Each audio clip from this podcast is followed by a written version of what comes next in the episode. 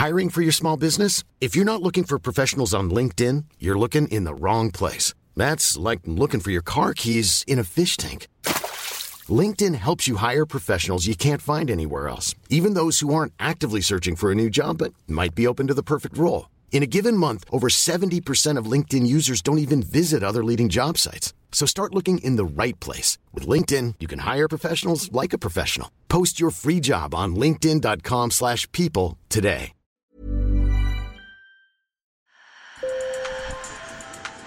Bonjour. Hello. Hola. Marhaba bikoum. Sur le fil. Le podcast d'actu de l'AFP.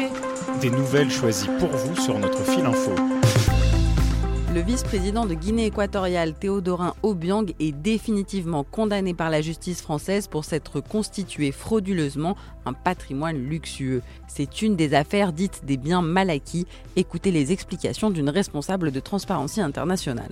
Les biens mal acquis, ce sont les avoirs, les immeubles particuliers, les villas, etc., les voitures, les objets d'art qui sont acquis en France avec de l'argent euh, qui provient de pots de vin ou de l'argent public détourné à l'étranger. Donc euh, on a euh, deux territoires, un territoire d'origine où l'infraction de corruption, de détournement de fonds publics a eu lieu, et on a la France où cet argent a été blanchi, a été investi. 150 millions d'euros vont être restitués à ce pays où la majorité des habitants vit dans la pauvreté.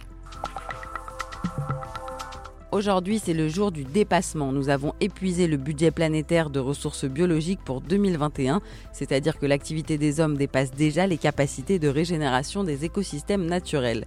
Nous sommes revenus au niveau de 2019 après une brève accalmie en 2020 liée à la crise sanitaire.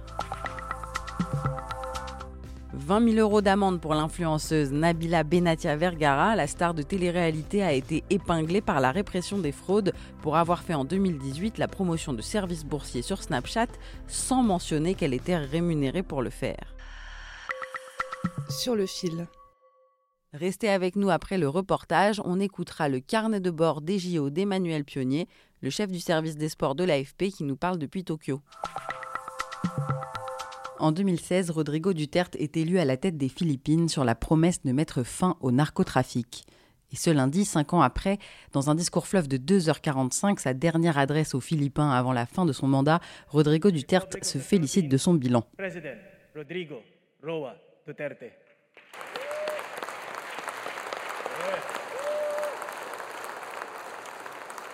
Notre campagne inflexible a conduit à la reddition de millions de toxicomanes et à la neutralisation, la capture et la poursuite en justice de milliers de personnalités du monde de la drogue.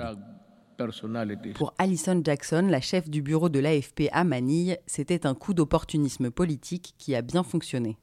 Um, I don't know if there was a bigger drug problem here. Je ne sais pas si le problème de la drogue est plus important ici qu'ailleurs, mais ce message a certainement trouvé un écho auprès des électeurs philippins qui en ont vraiment assez des dysfonctionnements du pays et de ses élites. Aujourd'hui, de nombreux Philippins déchantent.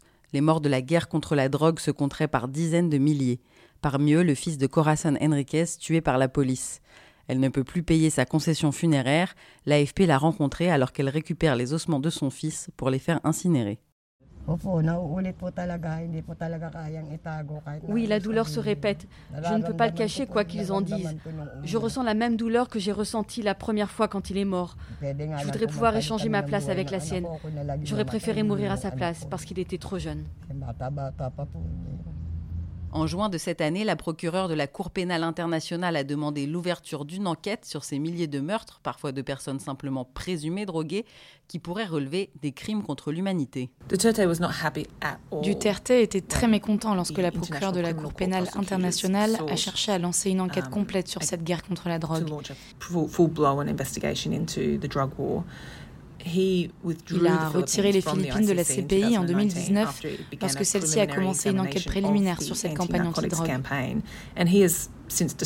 Et depuis, il a décrit la Cour comme une connerie et a déclaré qu'il refuserait de coopérer parce que, selon lui, elle n'a pas compétence sur les Philippines. Rodrigo Duterte n'a pas droit à un deuxième mandat, mais il pourrait se maintenir au pouvoir en se présentant comme vice-président aux côtés de sa fille Sarah lors de l'élection présidentielle de mai prochain. Toc toc, Tokyo. Bonjour sur le fil. Aujourd'hui, je vais vous parler de l'un des objets les plus convoités du village olympique.